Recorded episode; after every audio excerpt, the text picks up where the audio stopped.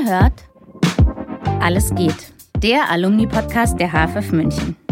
Ich bin Mareike Lindenmeier und unterhalte mich jede Woche mit spannenden neuen Gästen.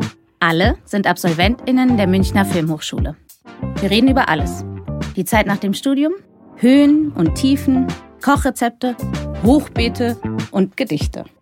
Schön, dass ihr uns zuhört. Viel Vergnügen mit der neuen Folge. Herzlich willkommen zu einer neuen Folge von Alles geht, dem Alumni-Podcast der HFF München. Ich freue mich, weil mir gegenüber sitzt Sabine Koda. Hallo Sabine. Hallo, ich freue mich auch hier zu sein. Schön, dass du da bist und schön, dass du Zeit hattest. Du bist nämlich gar nicht immer in München. Nee, ich lebe im Moment in Berlin. Also eigentlich schon seit einem Dreivierteljahr. Das heißt, du hast eigentlich eine Achse geschlagen, ne? Wien, München, Berlin. Genau, das goldene Dreieck. Naja. Stimmt, es ist eher ein Dreieck, gar keine Achse, ne? Naja. Ja. Weiß nicht, ich bin Kann man trotzdem geografisch. Ja. genau, du hast in der Abteilung 3 studiert, im Kurs 2012 Genau. und ähm, hast abgeschlossen. Wann hast du nochmal abgeschlossen? Das weiß ich gar nicht mehr. Ziemlich spät, also eigentlich erst ähm, 2022, also vor bisschen mehr als einem Jahr. Ich bin eine der Langzeitstudierenden. Ah, das finde ich nicht. Ich finde, ich finde mit, nee, du bist noch keine, du warst keine Langzeitstudentin. Erzähl kurz, wie bist du zur Hochschule gekommen? Weil du hast vorher, habe ich gelesen, eine Ausbildung zur Fotografin gemacht.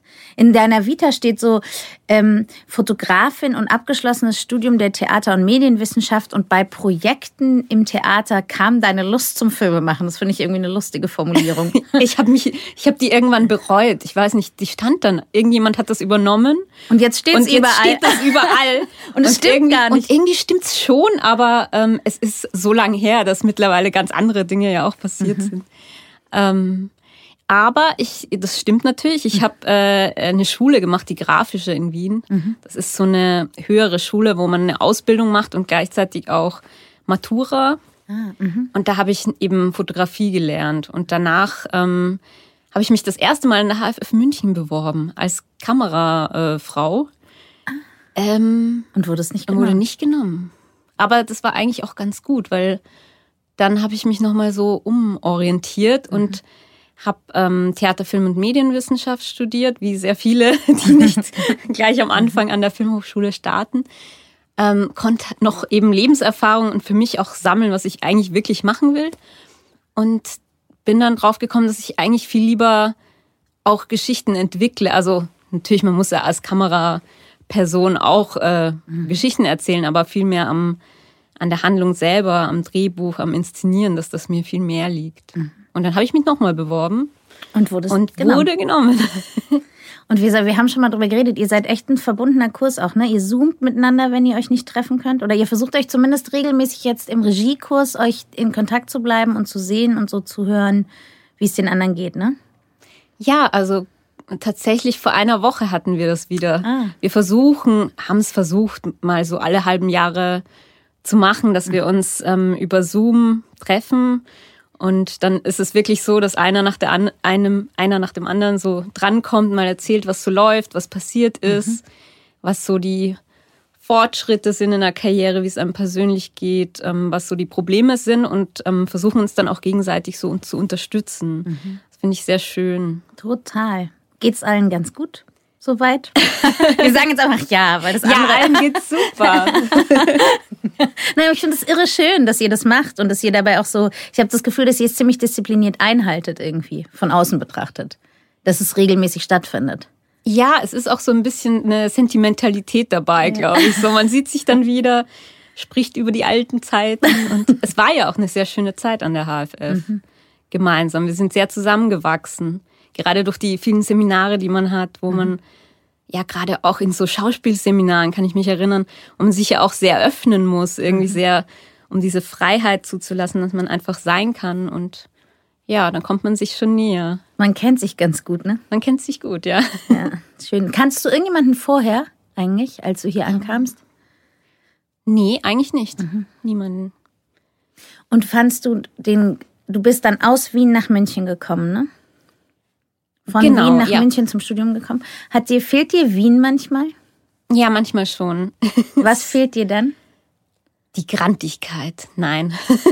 das fehlt mir eigentlich am Aber so eine Grantigkeit gibt es auch in Berlin auch, oder? Ja, ich habe darüber letztens nachgedacht, ja. so wie so die Abstufungen von Grantigkeit sind. und bin draufgekommen, dass es äh, einfach eine unterschiedliche Qualität ist von Grantigkeit. Also das interessiert mich sehr, wie du das jetzt so Ja, ich werde das jetzt genau okay. erklären. Ja? Also in Wien ist es so, dass dieses Morbide total gefeiert wird. Also man schwelgt so gerne in dieser Negativität mhm. und brüstet sich auch irgendwie damit, mhm. dass das ähm, zu einem gehört oder so Persönlichkeit mhm. ist oder mhm. zu, dem, zu der Stadt gehört. Und es hat auch was, aber es zieht einen natürlich trotzdem runter. Also im Großen und Ganzen geht es einem damit nicht so gut. Und dann bin ich äh, nach München gezogen und fand die Leute irrsinnig positiv hier und freundlich und offen und jemand lächelt einen auf der Straße an, einfach so. Also das ist mir in Wien sehr selten passiert. Außer es waren irgendwelche schrägen Begegnungen dann. Ähm, ja, das fand ich dann sehr schön. Aber es gibt natürlich auch diesen, diesen Münchner Grant, dieses so. Ähm, Wenn man auf dem Fahrradweg läuft zum Beispiel oh ja. oder falsch rum fährt oder so, ne? genau. Du kannst einen ganz schön erwischen, auch hier. Ja. Es ist sogar manchmal ziemlich aggressiv, ist mir aufgefallen, ja. Aber es ist natürlich nicht morbide, es ist einfach nur so grantig. Ja, ja. Vielleicht kann ich das noch gar nicht so einordnen in München. Fällt mir gerade auf. Und Berlin? Hast du noch zu wenig Grant-Erfahrung? In Berlin ist es ein bisschen so eine Mischung. Also ich glaube, dieses, das Berlin ist so scheiße und so, das würden alle immer gleich unterschreiben, aber trotzdem ist es so eine, so eine Hassliebe. Aber wer echt, ich habe das Gefühl, es sagen immer noch alle, Berlin ist so cool. Ne? Echt? Also ähm, gerade im Winter, wenn man Leute trifft, sind alle so, oh Gott, es ist so grau und neblig. Und man, im Sommer ist Berlin ähm, positiver, aber im Winter ist es so eine dunkle, graue Stadt. Ja. Ich finde auch verrückt, ist mir jetzt wieder aufgefallen, wie hoch die Häuser sind im Vergleich zu hier. Ne? Das finde ich so verrückt. Weil die sind einfach noch mal höher und man sieht weniger Himmel, finde ich einfach. Vielleicht liegt es auch daran, dass es so dunkel ist, ja. Könnte und sein. Das finde ich deprimierend. Aber gut. Was ich toll finde, ich muss jetzt doch kurz zu deinen Filmen springen, weil sie, glaube ich, auch, ich finde, dass du irrsinnig eigene Welten immer kreierst, die sehr, die oder die ich sehr mit dir als Filmemacherin ähm, verbinde. Und es gibt, ich habe mich gefragt, hast du, es gibt ganz viele Artikel darüber, dass du dich irgendwie auch orientierst an der deutschen Komödie der 80er Jahre. Hast du Vorbilder konkrete? Könntest du sagen, du hast, wolltest einen Film machen wie? Oder ist es eigentlich einfach alles Sabine? Also weißt du, was Kommt ich meine? alles nur aus mir. nee, ähm, das ist echt voll die schwere Frage, die ich schon sehr oft so bei Interviews bekommen habe, so wo, wo kommt das her oder so, weil es anscheinend irgendwie so doch so eigen ist. Also mhm. das ist jetzt nicht mein Anspruch, dass ich denke, ach, ich will mir jetzt was ganz, ganz Eigenes überlegen, sondern ich, ähm, es kommt halt einfach so.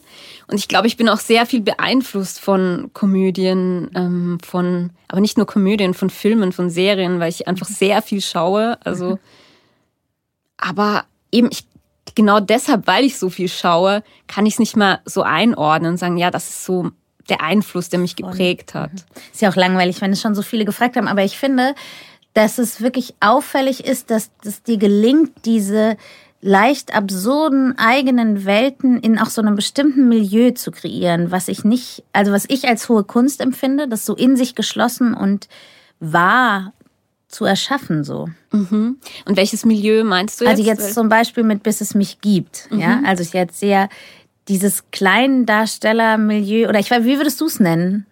Also in dem Fall, ja, ist es dieses Kleindarstellermilieu, dieses, ich glaube, was mich da am meisten interessiert dran hat, ist, dass es so ein Mikrokosmos ist. Mhm was jetzt nicht die große Entertainment-Branche ist, wo aber trotzdem solche Regeln gelten. Und dann gibt es mhm. ja Leute, die bekannter sind mhm.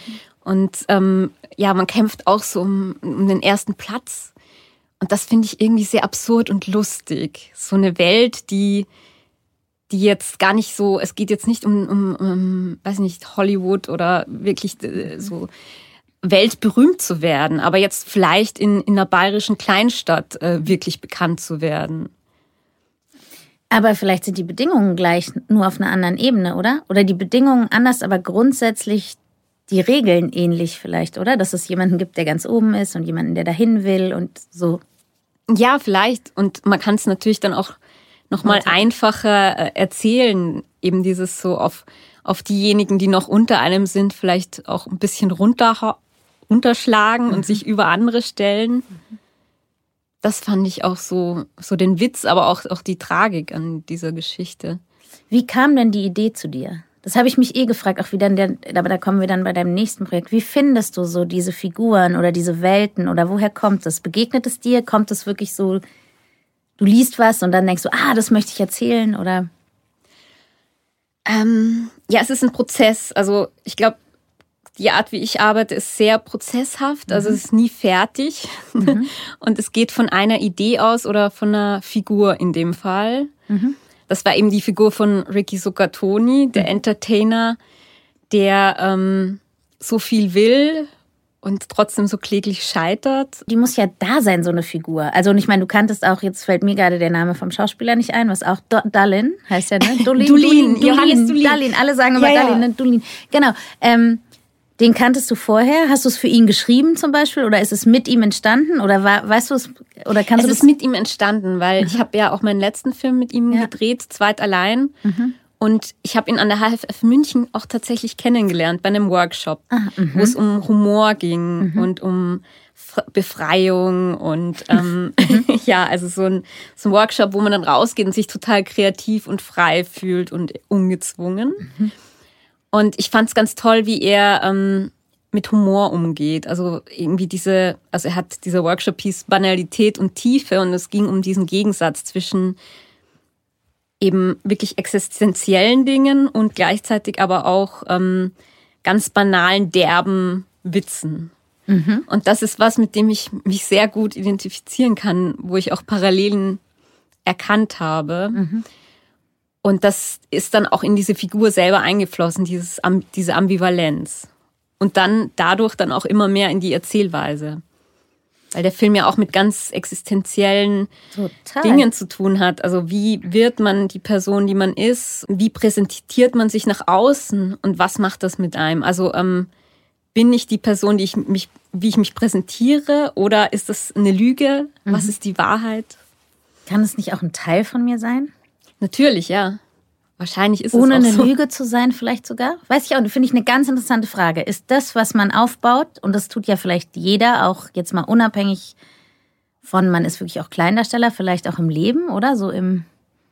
Ja, stimmt. Man, man ist ja auch viele Personen. Also, so. wenn ich jetzt hier mit dir in diesem Podcast rede, bin ich wahrscheinlich eine andere Person, als wenn wir auch kurz davor gesprochen haben, weil mhm. wir wir, wir werden beobachtet oder wir werden gehört. gehört. Wir wissen, wenn wir jetzt zu viel Blödsinn reden oder die Leute zu sehr langweilen, dann, dann schalten sie ab und das wäre schlecht. Das wollen wir auf keinen Fall. ich finde es schön, weil jetzt muss ich es kurz sagen, weil du hast selber schon von zu zweit allein geredet jetzt kurz und da hat nämlich auch das Filmfest München geschrieben, ein Film über die Banalität der Liebe. Und darüber habe ich lange nachgedacht, weil ich finde, was du gerade gesagt hast mit die Banalität und die Tiefe zugleich, auch das zu kombinieren, ist eine große Kunst, ja. In der Banalität vielleicht die Tiefe zu erzählen. Und alleine das zieht sich ja vielleicht durch deine Filme schon, oder? Ja, das ist was, was mich sehr interessiert.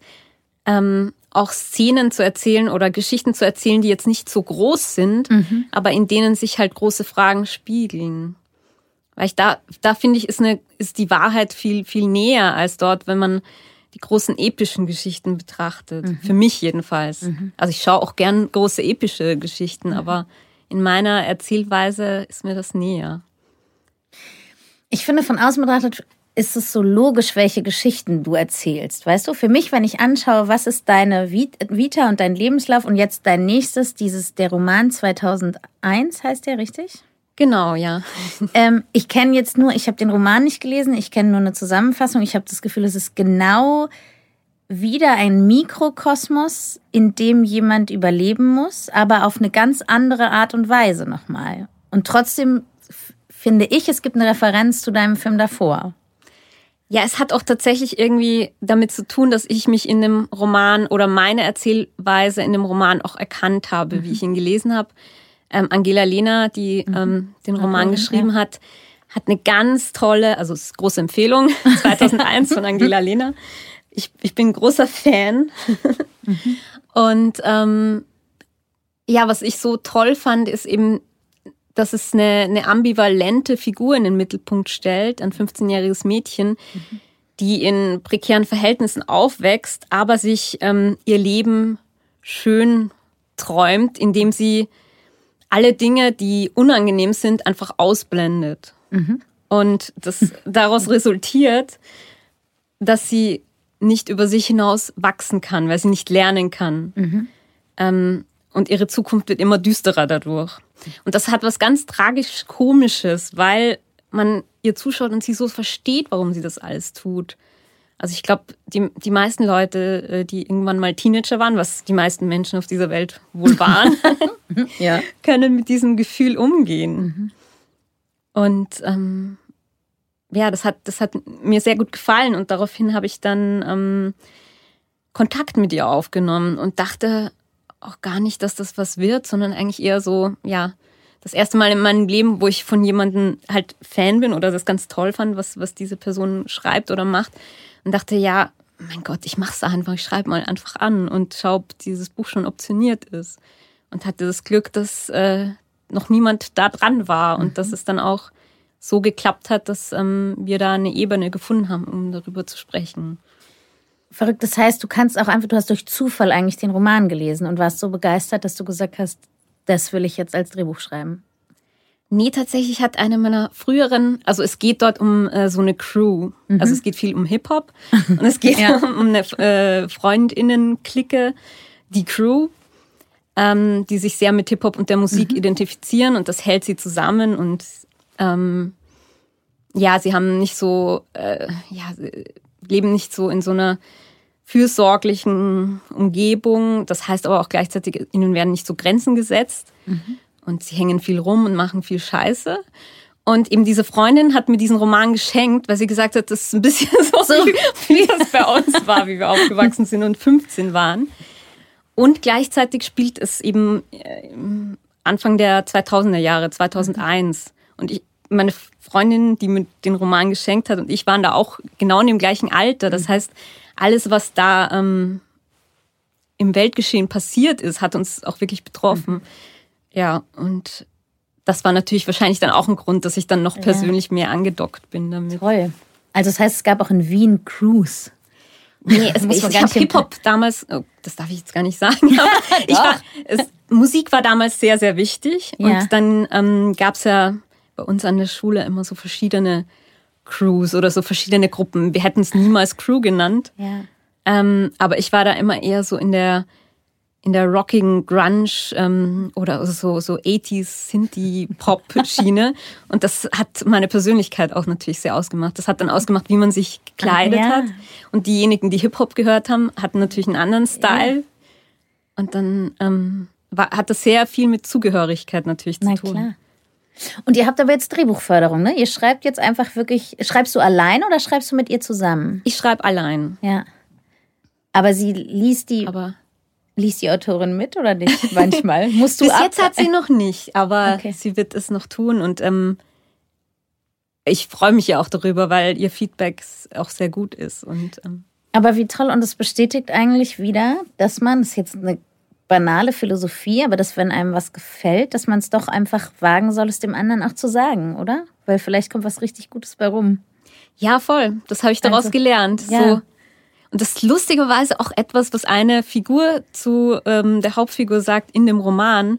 Manchmal muss man sich einfach trauen. Ja. Daraus schön. entstehen gute Dinge. Und ja. in dem Fall war das wirklich so.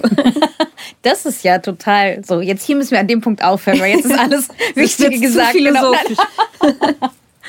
Und sag, wir müssen noch einmal zu Wien zurückkommen, weil das habe ich schon vorher mit dir ähm, kurz angesprochen. Ähm, ich liebe Wien sehr, finde ich, und Wien auch bei aller Morbidi Morbidität. Sagt man das so? Ja. Ich glaube schon. Ähm, Jetzt habe ich den Faden verloren über die Mobbing. du liebst Wien sehr. Genau. Die, doch, dass wir über Österreich und ähm, bayerische Sprache gesprochen haben, dass es Missverständnisse gab, auch hier an der Hochschule, obwohl es sich ja irgendwie sehr nah ist. Hast du gesagt, es gibt doch gute Anekdoten. Ich erinnere mich an eine mit meinem damaligen Chef und deinem Professor, der übers Angreifen gesprochen hat und es ja bei euch anfassen heißt und hier einfach wirklich angreifen in einem brutalen Sinn. Was hast du für gute ähm, Anekdoten über diese Sprachunterschiede? Ähm, ja, angreifen, das ist tatsächlich etwas, was ich mit meinem Freund ähm, immer, der macht sich immer wieder lustig darüber, dass ich etwas angreifen oder so. Und ausrasten ist auch sowas ähnliches, weil äh, sich ausrasten heißt im Österreichischen sich ähm, Ausruhen. ausruhen, genau. Jetzt ist mir das Wort nicht mal eingefallen. Genau, aber ausrasten bedeutet ja auch genau das Gegenteil. Das auch ist ein total verrückt, das wusste ich gar nicht. Ja. Ich kenne nur noch so banal, also was heißt banal, so wie Kaffeeol und Blu sagst du Kaffeeol oder Blumenkohl? Mittlerweile Blumenkohl. Du Weil bist eingedeutscht. Ich, ja, es hat mich nie jemand verstanden hier. Und Kartoffel sagst du auch. Ja, Erdapfel habe ich nie gesagt. Das ist absurd. Wer sagt denn Erdapfel? Du, hast du Rickerl schon gesehen? Noch nicht, aber ich bin sehr gespannt. Weil das ist echt verrückt. Ich, jetzt springe ich wirklich, aber weil das so gute Leute im Kaffeehaus gecastet sind, ist es wirklich, ich habe das Gefühl, und mich hätte jetzt interessiert, was du sagst, man sitzt wirklich in Wien in der Borzen und sitzt mit am Tisch. Und das finde ich irre beeindruckend, dass auch Ah ja. das so leicht hätte in so ein Klischee abfallen können. Und irgendwie ist es natürlich so ein Wiener Klischee, wie die da alle sitzen, aber ich finde, das ist extrem gut gelungen. Wenn du es gesehen hast, müssen wir drüber reden. Ja, Äh, ich kenne natürlich äh, Voodoo Jürgens. Und lustigerweise auch die ähm, zweite Hauptrolle Agnes Hausmann, die man noch gar nicht so kennt, aber mit der habe ich meinen Bewerbungsfilm für die HFF München sogar gedreht. Wirklich? Ja. Oh, die ist toll. Ich bin sehr ja- gespannt auch auf diese Rolle natürlich. musst du unbedingt sehen. ja. Isst du gerne Mehlspeisen? Um so im Klischees zu bleiben? Nein. Ja, wer isst nicht gerne Mehlspeisen, oder? Also Ich glaube, ich vertraue keiner Person, die nicht gerne Mehlspeisen. das finde ich gut. Ich finde nur, ich weiß gar nicht, ob es dazu zählt, es ist eine andere Stadt. Ich finde, Salzburger Nockerl sind total überschätzte. Also das fand ich enttäuschend als Mehlspeise. Was sind das nochmal? Das ist so ein riesiger Schaum, Eiweißschaumberg mit so. Aber wenn du es nicht kennst, müssen wir Nee, das kenne ich gar nicht. Was würdest du sagen, ist deine Lieb? Also was, wenn du jetzt in Wien im Kaffeehaus sitzt, was würdest du bestellen als erstes aus Sehnsucht oder Erinnerung?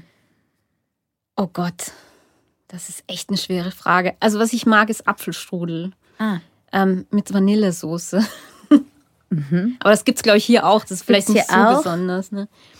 Mm, Ich finde es total erstaunlich. Es gab früher kleinen Schokokuchen, der warm ist mit Schokosoße. Ich darf den Namen auf keinen Fall sagen. Ist der umbenannt? nee, ich, ich glaube leider nicht überall. Aber oft, ich glaube, oft steht schon Schokokuchen einfach mit Das würde ich nämlich Kern oder so. bestellen. Ja, Und das ist auch oder? sehr lecker. Ja. Und davor auf jeden Fall Gulaschsuppe. Du bist Vegetarierin. Vegetarierin, aber ich bin so eine Vegetarierin, Das hat die, man direkt die gesehen. Ich habe Gulaschsuppe gesagt und dein Gesicht war ein bisschen zusammengefallen. nee, ich bin tatsächlich ich Vegetarierin nicht, weil mir das nicht schmecken würde, sondern Aus. aus ethischen Gründen. Und deshalb stopfe ich mich immer wieder manchmal mit so Fleischersatzprodukten, die total ungesund sind, auch ähm, voll, um da irgendwie. Aber und schmecken die ähnlich? Meinst du? Wenn man lange genug, äh, glaube ich, kein echtes Gulasch oder Fleisch gegessen hat, dann kann man da schon ähm, die Illusion davon haben, dass es ähnlich schmeckt. Irgendjemand hat gerade gesagt, dass es echt okay Streichwurst gibt, die wirklich fast wie Leberwurst schmeckt. Okay, ich mochte Aber- das nie. Also das ist eines der wenigen Sachen, die ich nicht mochte.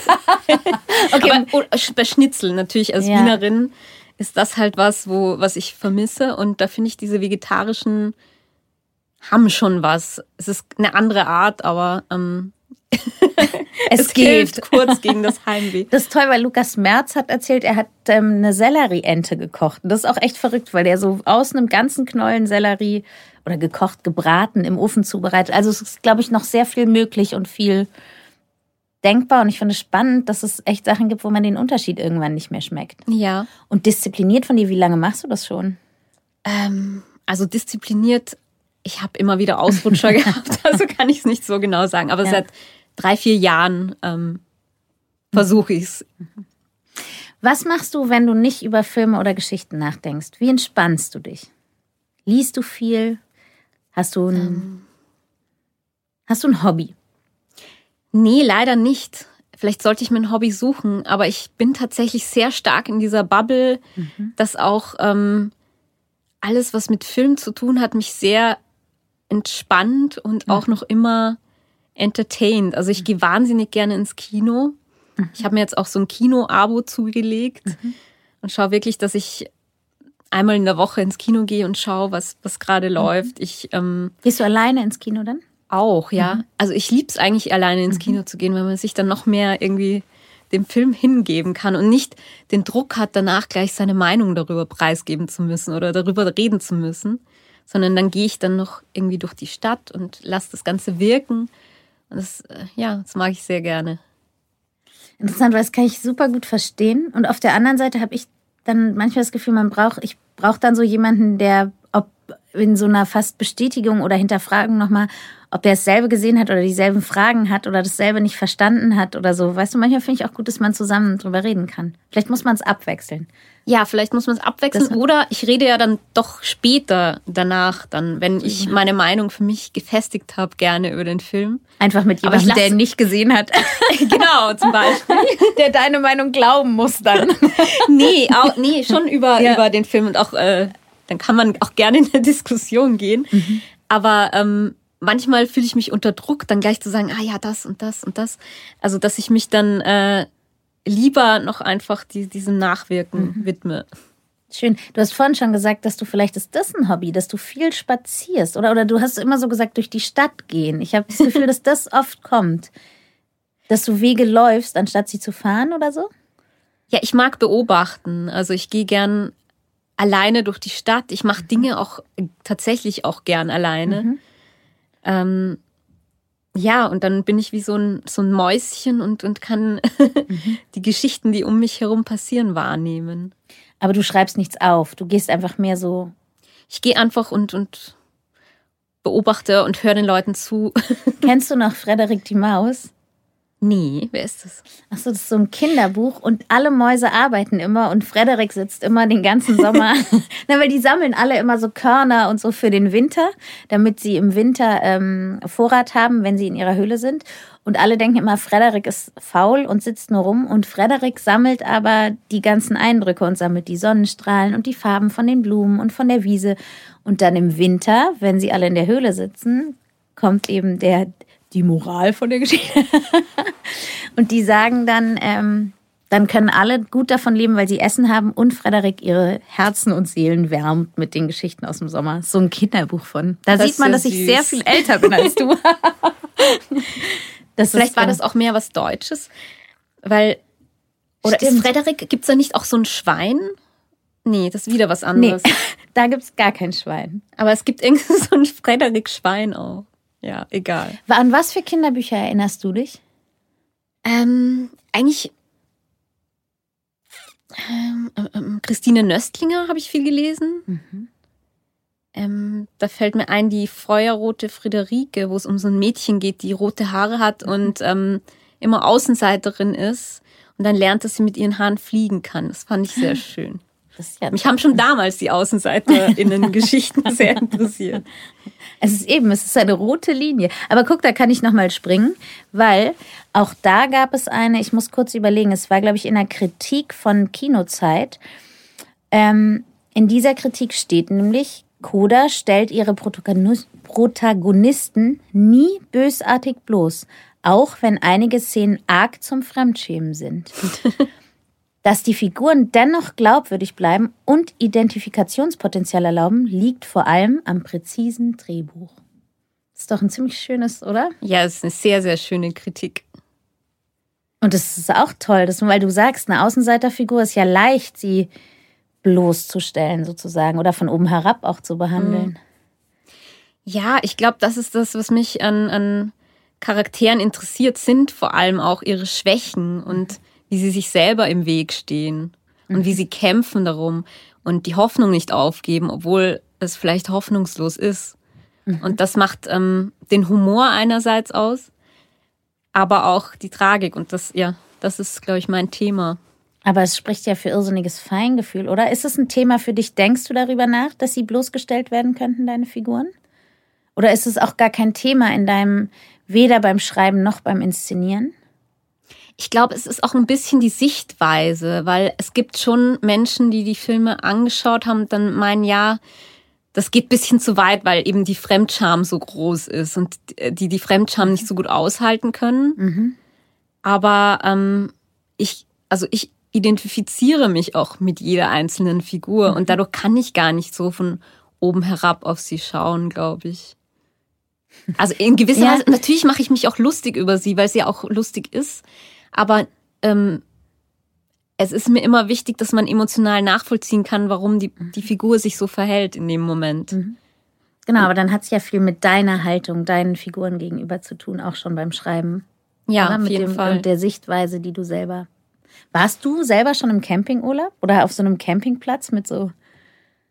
Ähm, ja, als Kind. Ja? Ja. Und mochtest du es eigentlich? Aber da ist es ein feststehender Camping, oder? Der wohnt in dem Campingbus, der.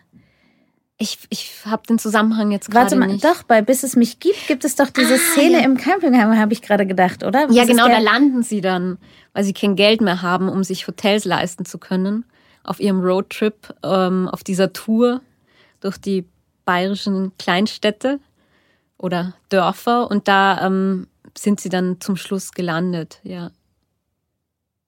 In so einem Wohnwagen. Aber in so einem feststehenden, ne? Also in so einem, genau. auf so einem ja, weil ja. das ist ja auch eine irre eigene Welt eigentlich. Ja, voll. Aber das, das ist, kommt nicht so lang vor. Da muss ich zugeben, da habe ich nicht so viel recherchiert wie jetzt in der nee, bayerischen kleinen ja, Da hast du viel recherchiert. In dem, warst du viel in so Programmen? Ja, immer wieder mal. Mhm. Und ähm, dann habe ich auch einen ähm, Veranstalter getroffen, der mir sehr viel darüber erzählt hat, wie das Ganze so funktioniert und mhm. wie man da groß wird. Mhm. Und ähm, das hat sich dann alles wiedergespiegelt, weil eben diese Auftritte in so Baumärkten oder auf irgendwelchen Autohauseröffnungen, also das ist halt der, das findet am meisten statt. Das ist so verrückt, weil es wirklich so viele kleine Welten sind, die einfach so ja. alle existieren und man kriegt die so wenig mit, diese ganzen Paralleluniversen irgendwie. Ja. Das ist echt, ähm, wenn du dich wegträumen kannst, ja, und sagst, ich würde morgen in Urlaub fahren und ich kann überall hinfahren, wo ich mir wünsche, wo würdest du hinfahren? ich glaube nach Japan. Wirklich? ja, das ist mir jetzt spontan eingefallen, weil ich war schon mal dort und mhm. ähm, da gibt's noch so viel zu entdecken. Ich weiß nicht, ich habe mich irgendwie sehr verbunden gefühlt mit Japan. Ah, das ist ja spannend. Ich habe eine meiner besten Freundinnen ist Japanerin und die hat ähm, immer gesagt, dass es für uns so schwierig wäre, sich da richtig zu verhalten. ja, das stimmt. Hast du irgendwas ganz Doofes gemacht in Japan? Ähm, na, an sich, ich bin ja jetzt nicht so eine super extrovertierte Person, mhm. die, ähm, also, ich glaube, dadurch hatte ich schon Vorteile, ja. weil ich sehr sensibel bin, was, was mein Umfeld angeht. Aber dort bin ich mir vorgekommen wie der größte Trampel, Trampel. unter Anführungszeichen. Ich bin Leuten auf die Füße gestiegen, weil einfach sehr viele Menschen da unterwegs sind, aber alles, ähm, also durch dieses, diese Aufmerksamkeit den anderen gegenüber, passiert das, äh, also aus meiner Sicht, dort nicht so oft, dass man sich im Weg ja. steht. Aber ich konnte, ja, ich bin halt auch ein bisschen schusselig vielleicht. Aber da, Na, du bist ja jetzt auch eher nicht riesengroß, ne? Also eigentlich kannst du dich ja da gut, aber das finde ich interessant, weil viele Leute sagen dann, sie fühlen sich so trampelhaft, dass man so europäisch da so reingestampft kommt in diese Welt, die so in sich irre funktioniert irgendwie. Ja, was, was glaube ich, ähm, so die Mentalität aus meiner Sicht, was ich so wahrgenommen habe, unterscheidet, ist halt, ähm, dass sehr, sehr viel im Kollektiv gedacht wird. Mhm. Also wie sind wir als ähm, Community, wie kann es uns allen gut gehen? Mhm. Und eben so die, die Denkweise hier äh, im europäischen Bereich vielleicht mehr ist, äh, ja, wie, wie, wie kann es mir gut gehen, wie kann ich mich selbst verwirklichen und so. Und es hat auch beides total eine Berechtigung. Ich bin mhm. auch, finde auch beides wichtig, weil es hat Vor- und Nachteile. Mhm. Ähm, aber ich fand es, glaube ich, ähm, diesen Einblick da zu haben in diese Welt mhm. äh, irgendwie auch schön. Warst du in Städten oder auf dem Land auch? Ähm, beides. Mhm. Also, Weil das ist ja bestimmt auch nochmal ein riesiger Unterschied, oder? Halt so diese Metropolen da und dann so auf dem Land. In, also stelle ich mir jetzt so aus meiner. Stimmt, da ist, das sind das ja auch nicht so viele Menschen, die dann durch die Straßen gehen. So. Ich habe eher jetzt auf Tokio bezogen. Ja, ja, ich auch. Natürlich denkt man ja auch sofort mhm. so. Aber es gibt da ja auch so Land. Also das heißt, du warst auch schon lange da, oder? Also du warst eine längere Zeit da, wenn du vier Wochen. Also es war jetzt nicht Naja, aber es ist schon ein langer Urlaub natürlich. Und ja. du hast viel vom Land gesehen für so ein, das war jetzt nicht so. Ich habe auch so einen Japanischkurs dort gemacht, weil, ich, was, hm? weil mich die Sprache interessiert hat. Aber drei Wochen Japanischkurs zu machen ist absurd. Kannst du noch ein einziges Wort sagen? Nee. das ist auch länger her, warte. Nee, ich will mich jetzt nicht blamieren. Nein, das kann es ich wäre, total es verstehen. so Oder lesen? Kannst du was lesen? Nee, das noch ist lesen oder sch Ich habe tatsächlich die, es gibt ja drei Alphabete Mhm. ähm, und zwei davon konnte ich, also von, von den Lauten lesen, aber mittlerweile auch nicht mehr. Also es ist, Wahnsinn. ja. Okay, aber dann fliegst du morgen nach Japan. Das ist doch. Wir sind. Ach, ähm, das wäre schön. Ja, das wäre. Ich komme mit. Juhu. Du musst aber dich verständigen. Du musst uns durchbringen. Oh Gott. ja gut, dann mache ich noch mal kurz einen Ein Crashkurs. Auffrischungskurs.